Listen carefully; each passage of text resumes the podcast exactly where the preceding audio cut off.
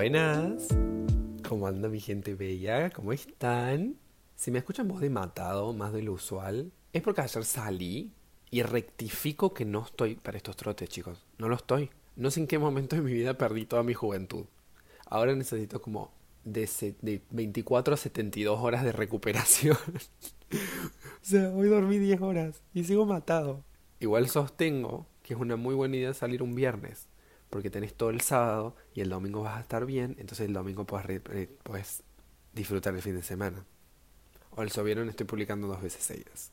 Dos veces seguidas, chicos, dos semanas. ¿Será que Lucas vuelve al cronograma? ¿Será que puede agarrar la pala? Veremos. No, no cantemos victoria todavía. Quiero meterme ya en el tema de hoy. Quiero meterme ya en el tema de hoy porque, ay, no sé, me, me, me gusta el tema de hoy, me gusta. El episodio se llama El fenómeno eh, Heartstopper o Heartstopper, más fácil. Si no saben lo que es Heartstopper, es una serie. Es una serie que en realidad es, si no me equivoco, son novelas gráficas, como una historieta, por decirlo de alguna manera, que ahora fue, eh, nada, llevado a la pantalla a través de Netflix. Básicamente, por lo que quiero hablar de este tema es porque es una serie que habla donde varios de los personajes son pertenecientes a la comunidad LGBT. Yo imagino que por la voz, por la voz se dan cuenta, pero yo pertenezco a la comunidad por si no quedaba claro. Y esta serie explotó. Explotó, explotó, explotó. Y lo digo como lo bueno. Netflix debe haber estado súper feliz porque después que habían perdido 200.000 suscriptores, que esta serie los levantó así, ¡ping! Explotó también dentro de la comunidad porque es cierto que mismo con el avance del tiempo sigue sin haber producciones donde realmente haya diversidad en el cast o se la jueguen un poco. Y la verdad es que el target de esta serie no es ni en pedo personas mayores de 20 años. Y aún así lo consumimos más que todos los que estamos dentro de esa demográfica, digamos. Y de eso quería hablar hoy. Porque, porque somos nosotros también los que consumimos tanto esta serie. Porque no es una historia que vos digas, wow, me cambió la vida. Es simplemente una historia linda de dos chabones enamorándose. Y eso no es un spoiler porque lo sabes en el primer capítulo. Lo vemos porque cuando crecíamos no teníamos estos ejemplos. Parece re estúpido porque yo soy del 98 y estoy medio como bisagra entre que se empezó a hablar realmente del tema de, orientaciones sexuales y tener en cuenta la comunidad y a la vez no. Como que del dicho al hecho hay un trecho y si bien sí creo que hubo cambios, hay muchas cosas que no. Y cuando ves estas series y lloras porque te ves representado y porque ves a, tipo, en mi caso a Lucas de chiquito adolescente, digo, wow, tipo, yo era él te das cuenta que no estuvo tan buena la adolescencia siendo gay. Ojo, eh, yo la saqué barata. Yo la saqué re barata. Porque por suerte siempre me rodeé de gente increíble y nunca hubo ningún tipo de drama. amigos, familia, lo que sea. Nunca nadie tuvo ningún tipo de problema. Pero en la adolescencia te estás descubriendo y no ves a nadie como vos. No ves a nadie como vos. O cuando escuchas a alguien mencionar a una persona gay es el trolo, el puto. Si es una chica lesbiana es la torta si es una persona trans, el traba, y así, etcétera, etcétera, etcétera, etcétera. Y es así siempre lo fue. Yo me acuerdo hasta el día de la fecha que cuando yo iba, creo que más o menos a primero o segundo año, o sea, yo recién había entrado al secundario. Había un chico más grande abiertamente gay, o creo que abiertamente gay, y cada vez que alguien lo veía, susurraban, ay, ¿sabías que es gay? Como si ser gay fuese, no sé, la maldición del siglo, la peste negra, COVID, no sé, no, no, no sé cuál era la idea, pero todo, siempre que pasaba este chico, la gente te susurraba, ay, ¿sabías que tal es gay? Y yo en el momento pensaba, hermano, sos mi héroe. o sea, es re triste. Pero yo decía, wow, vos vivís la vida que yo nunca voy a vivir. ¿Y ahora qué pasa con esta serie? Todas las personas, partes de la comunidad, o mayoritariamente los, los trolos, o sea, los hombres gays, yo me refiero a nosotros como los trolos y yo puedo hacerlo porque soy parte de la comunidad. Eh. No quiero a nadie externo hablando de esa manera. Lo dejo en claro. Todos los trolos que no tuvimos esta representación cuando crecimos, vemos, vemos la serie para, para sentirnos parte. Yo creo que realmente si no perteneces a la comunidad y sos una persona heterosexual, es muy difícil entender el nivel de ideas y escenarios como imaginarios que uno se plantea con tal de no salir del closet yo estaba realmente, es tristísimo lo que voy a decir, yo estaba realmente convencido, durante años me convencí que yo iba a fingir hasta que mis papás se murieran y recién ahí iba a poder vivir tranquilo. Y no era por una cuestión de que mis viejos eran homofóbicos ni nada por el estilo, porque nunca lo fueron.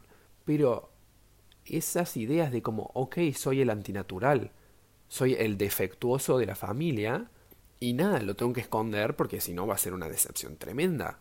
O las horas y horas googleando cómo carajo cambiar y cómo carajo hacer que te dejen de gustar los hombres.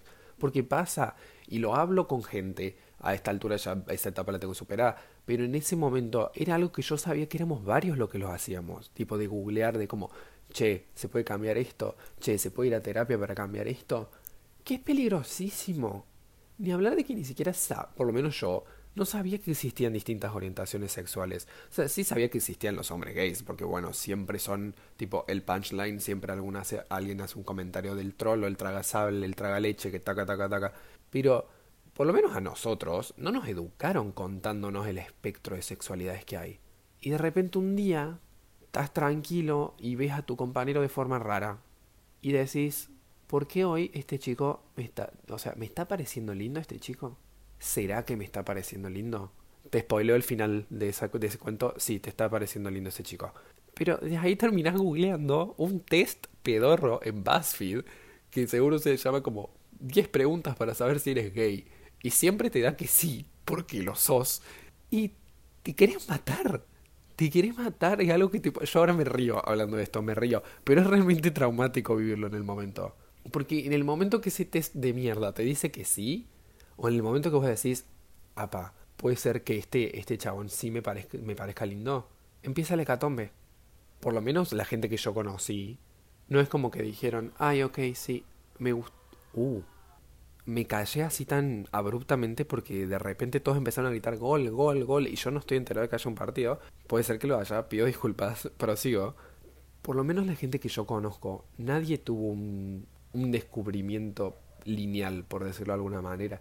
No fue que un día se levantaron y dijeron, ay, sí, me parece lindo Martín. Entonces soy gay. Y vivieron su vida en la homosexualidad, digamos. No, no, nunca fue así. Era un vaivén de, uy, creo que me gustan las dos cosas, creo que me gusta una, creo que me gusta todo. Y esta serie Heartstopper permite eso. Que cualquier tipo, niño, niña, niñe, vea la serie y adquiera la homosexualidad en este caso como algo más dentro de la vida sin ningún tipo de circo alrededor, sin ninguna necesidad de salir del closet y tener que hacer toda una puta fiesta, o mentira, una fiesta con lágrimas, de tener que decirle a todo el mundo, sí, mira, me gustan los hombres, sí, mira, me gustan las mujeres, sí, mira, me gusta la gente. Estas series, aunque parezca estúpido, cuando creces con ellas y ves que estos temas se hablan y se puede ver y se puede ver en la vida y que el personaje existe y es un personaje de carne y hueso y no un dibujito animado, estás más tranquilo y se empieza a convertir en algo natural. Porque se convierte en algo tan natural que de repente ya no tenés que chaparte mujeres y tener un amigo tuyo en el que tenés un algo a escondidas de todo el resto. Porque realmente es, es inexplicable lo peligroso que es no hablar de las orientaciones sexuales y de la identidad de género y cómo todas están bien, porque todas existen. Y no lo estoy diciendo para que el podcast se convierta en algo político, lo estoy vinculando a la serie particularmente. Porque cuando no se habla de todo eso, empezás a tener una vida paralela. Honestamente empezás a tener una vida paralela. Porque vos no querés decirle a la gente. Entonces hablas con personas que se aprovechan porque sos chico y estás re perdido. Le empezás a decir a tus viejos que estás en un lugar cuando no estás en ese lugar. Que estás con gente que no estás en realidad. Es un peligro. Es un peligro. Y yo sé que yo lo hice. Yo por suerte eso creo que lo hice nada más una sola vez. O dos. Sí, creo que dos. Perdón, Maipa. Pero yo conozco gente que lo ha hecho durante años, de decirle a personas, tipo, a todo su, su círculo que estaba en un lugar cuando en realidad estaba en otro. Y eso es peligroso, eso es peligroso. Ni siquiera poder mandarle a la persona la ubicación de dónde estás porque tenés miedo de que la persona te rechace. O sea, imagínense el, nivel que uno llega en el que preferís arriesgarte a que una persona te deje de querer por ser parte de la comunidad. Es atroz, es atroz. Bueno, claro ejemplo son los matrimonios que tienen hijos y después alguna de las partes del matrimonio se da cuenta que le gusta otra cosa. Y está perfecto, ¿eh? Es más, me alegro, tipo, profundamente que en algún momento de su vida lograron encontrarse y descubrirse, decir, ok, puedo vivir mi vida y no hay problema, mismo habiendo tenido un matrimonio, mismo habiendo tenido hijos. Pero probablemente la razón por la que nunca pudieron sentarse a pensar o ser libres, en el caso que ya lo hubiesen sabido, Porque no se hablan de las cosas, no se habla de estas cosas. Y en Heartstopper sí. Ya hay varias series así, por suerte. Está Heartstopper, está Love Victor, está... Hay una que se llama Looking, que yo me acuerdo que vi esa adolescente. No sé si era la mejor idea porque son tres trolos adultos y se viven drogando, así que yo no sé qué onda. No sé si fue la mejor influencia. No me suena que haya sido el mejor impacto psicológico para la época, pero hay, hay más, hay, hay más, una cartilla más amplia. De hecho, para, volviendo a esto de esconder cosas, para alivianar, porque de repente siento que me puse muy serio. Les cuento lo divertido de cuando yo, nada, cuando yo estaba en el closet en el secundario. Mentira, para esa época capaz que yo ya había salido del closet. Pero el chabón con el que yo estaba, estaba entre comillas, no. Entonces un día yo estaba en su casa y estábamos tirados en la cama haciendo cucharita, completamente vestidos por el amor de Jesús. Este podcast lo escucha mi mamá y mi papá, jamás diría algo sexual con respecto a mi vida pero estábamos haciendo cucharita. ay, o sea, ahora lo escucho, lo, lo, recuerdo con afecto porque él sé que ya salió del closet y que está todo bien en su vida con respecto a eso. En el momento era un poco traumático. Pero estábamos en su casa, no había nadie y en un momento escuchamos que abren la puerta. Desde la puerta no se veía donde estábamos acostados. Y este chabón se asusta tanto que no es que me suelta, tipo, y siguió viendo la película del otro lado de la cama.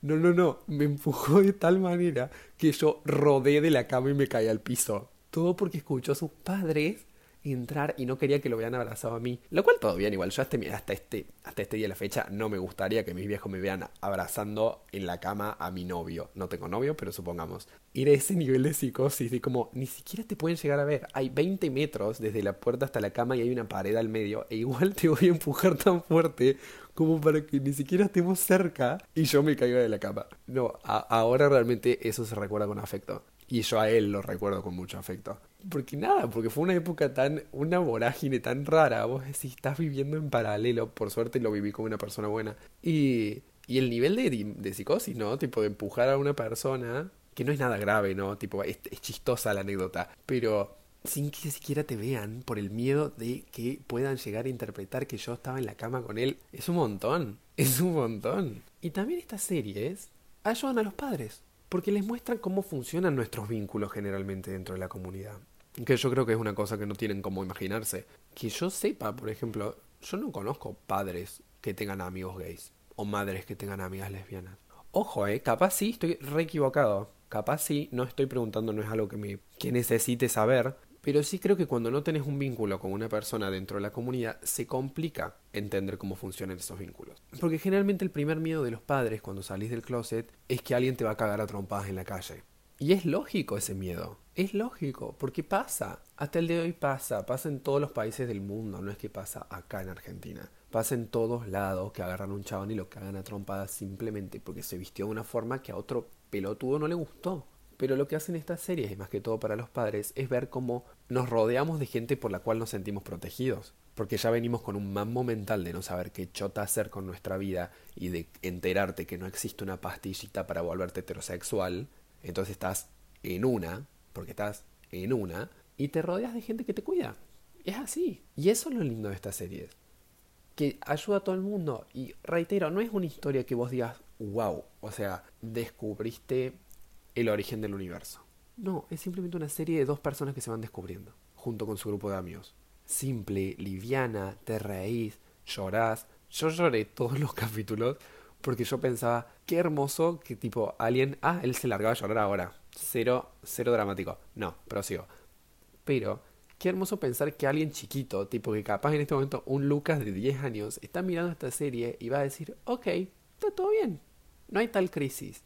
Obvio que es un proceso el autodescubrimiento y es una paja, pero por lo menos ver que un personaje tuyo es como vos, decís, ok, ahora sí, ya estoy terminando de hablar, se lo juro, pero capaz, o sea, para concluir, capaz piensan que estoy siendo un poco exagerado y que las cosas sí están cambiando.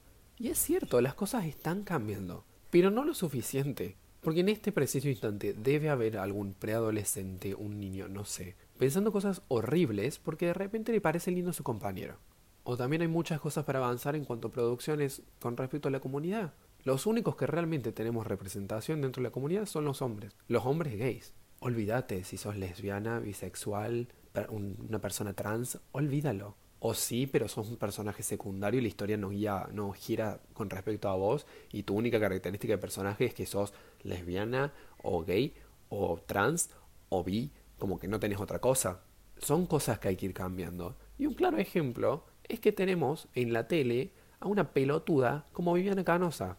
Y me importa un huevo lo que me digan de, ay, es una mina que estudió, es una mina que tiene trayectoria. Es una pelotuda. Y lo que hace en la tele es peligroso. Y por gente como esa, esta gente viene, esta, esta gentes, estas series vienen muchísimo mejor. Porque capaz que alguien que no sabe nada de todo esto, escucha esa pelotuda hablando en la tele, pero después puede entrar a Netflix y ver esta serie super chill y ver que dos personas son felices, mismo siendo gays, digamos.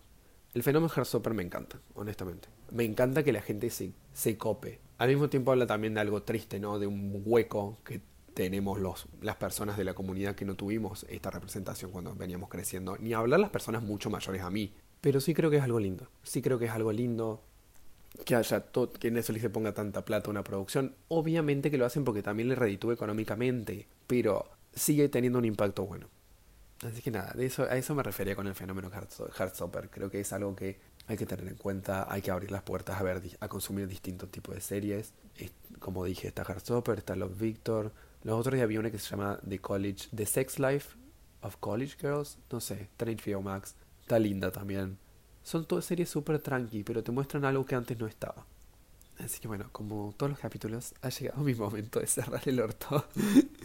y me voy a seguir recuperando de ayer. Mentira, tengo que editar. Pero que tengan un hermoso domingo. Que tengan una hermosa semana. Vean Heartstopper. Vean Love Victor. Vean The Sex Life of College Girls. Vean cosas que no están acostumbrados a ver. Mismo si les parecen boludas. Los adoro. Bisous.